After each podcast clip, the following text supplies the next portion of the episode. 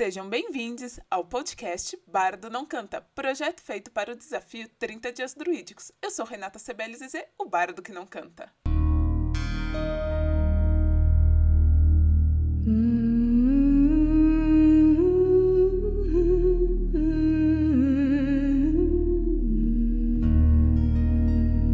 Episódio de hoje: Lugares Sagrados. Bem, quando vocês fecham seus olhos, qual é a primeira coisa que vem quando você pensa em um lugar sagrado? Um lugar onde todos se reúnem para fazer algum tipo de culto ou um lugar onde você se sente bem e seguro? Bem para ser quem você é. O lugar sagrado é aquele lugar que você consegue se sentir conectado com você mesmo, com seus ancestrais, com seus deuses, com todos aqueles que te fazem ser quem você é.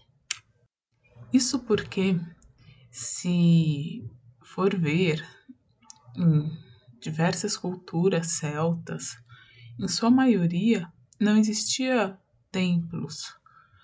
Como já falamos em episódios anteriores, para os celtas no geral, o bosque, a natureza em si, era o lugar sagrado. Era onde reverenciavam seus deuses, suas casas eram onde se reverenciavam seus ancestrais. Então, o que podemos trazer disso para hoje em dia?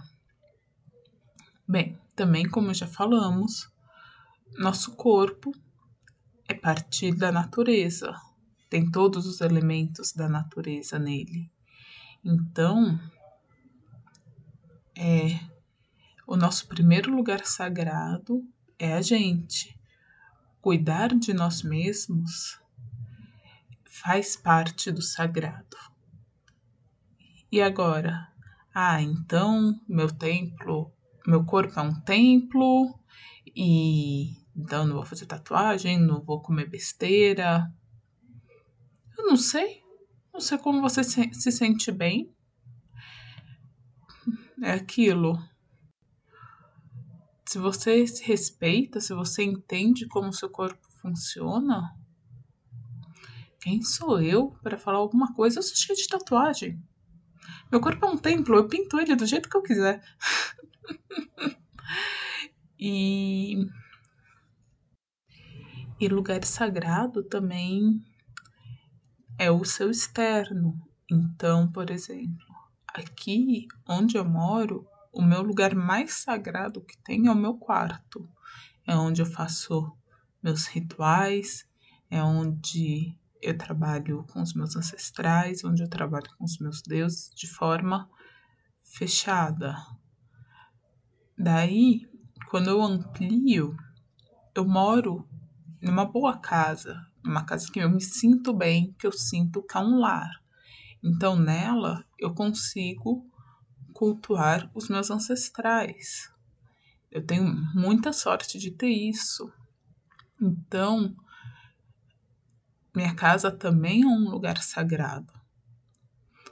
Você não vai encontrar necessariamente o lugar sagrado, seu lugar sagrado, indo sempre para o meio do mato fazer seus trabalhos, fazer seus cultos.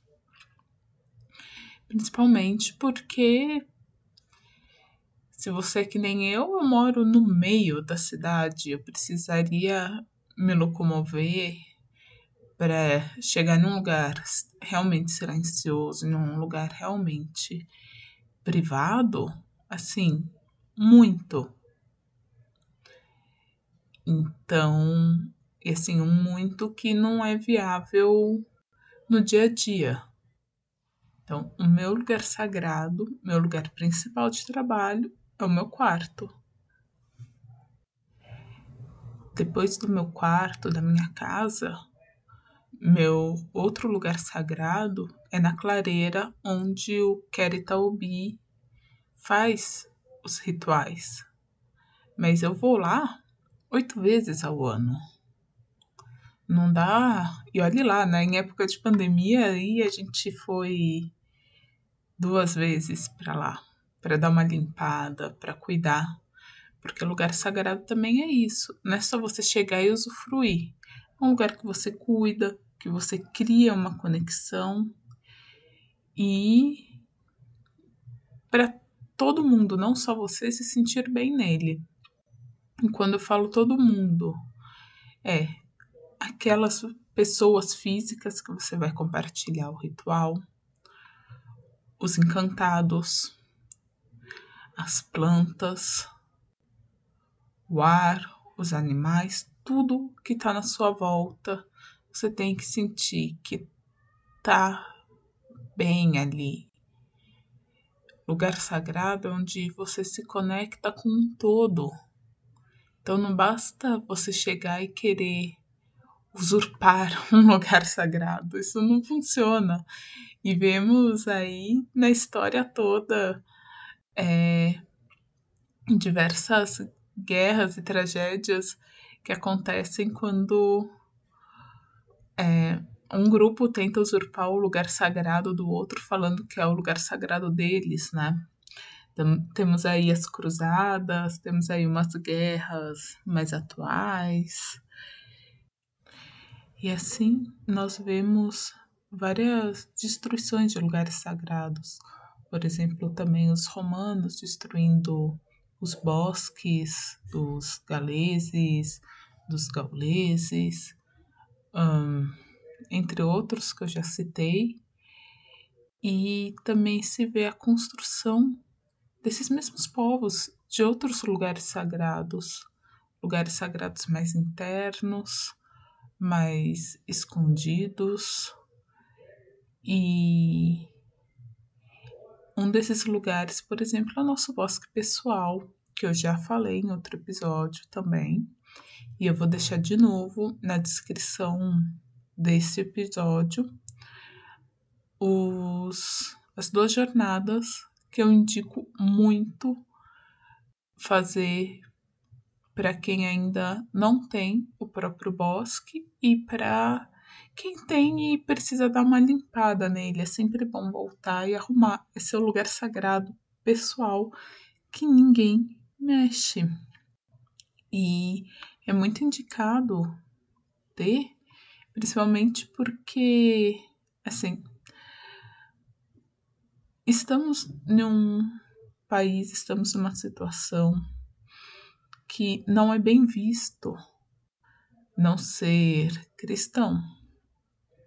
Então, em muitas famílias não se tem a possibilidade de fazer um ritual no seu quarto, é, de consagrar sua casa para isso. Por mais que você sinta o sagrado nesses lugares, não tem como você trabalhar neles. Então, o momento que você vai para o seu bosque pessoal é uma forma segura e discreta de você conseguir fazer o contato. E, e te fortalece muito. Você pode ter tudo que você precisa nesse espaço sagrado. Lugares sagrados também podem ser quase que criados e descriados para trabalhos mágicos. Então, tem os círculos de proteção em algumas vertentes, tem vários jeitos de demarcar o, o lugar que será feito o trabalho, o lugar que será feito a ritualística. E isso é mais bem explicado no episódio 35 de Faça Coisa Celta, Ritualística e Liturgia, onde o João explica com mais detalhes como funciona essa abertura e esse fechamento dentro do druidismo, que é de uma forma bem diferente do que estamos acostumados a ver na, em algumas das vertentes. E, e eu creio que por, por hoje é isso. Esse episódio está saindo um pouco mais tarde, nessa segunda, simplesmente por conta de horários. Então eu peço desculpas e até a próxima semana com o tema Divindades e Crenças. Vejo vocês lá. E para acompanhar todos os meus projetos, saber o que eu estou aprontando, quando saem no novos episódios, quando saem novos gibis, saber quais gibis eu estou publicando e vendendo na minha lojinha, é só acompanhar arroba loucashistorinhas no Instagram, no TikTok, no Twitter, no Facebook e provavelmente em qualquer rede social que você procurar, eu vou estar tá lá como Loucas Historinhas. Então, não deixe de seguir tudo, de acompanhar e nos vemos na próxima semana.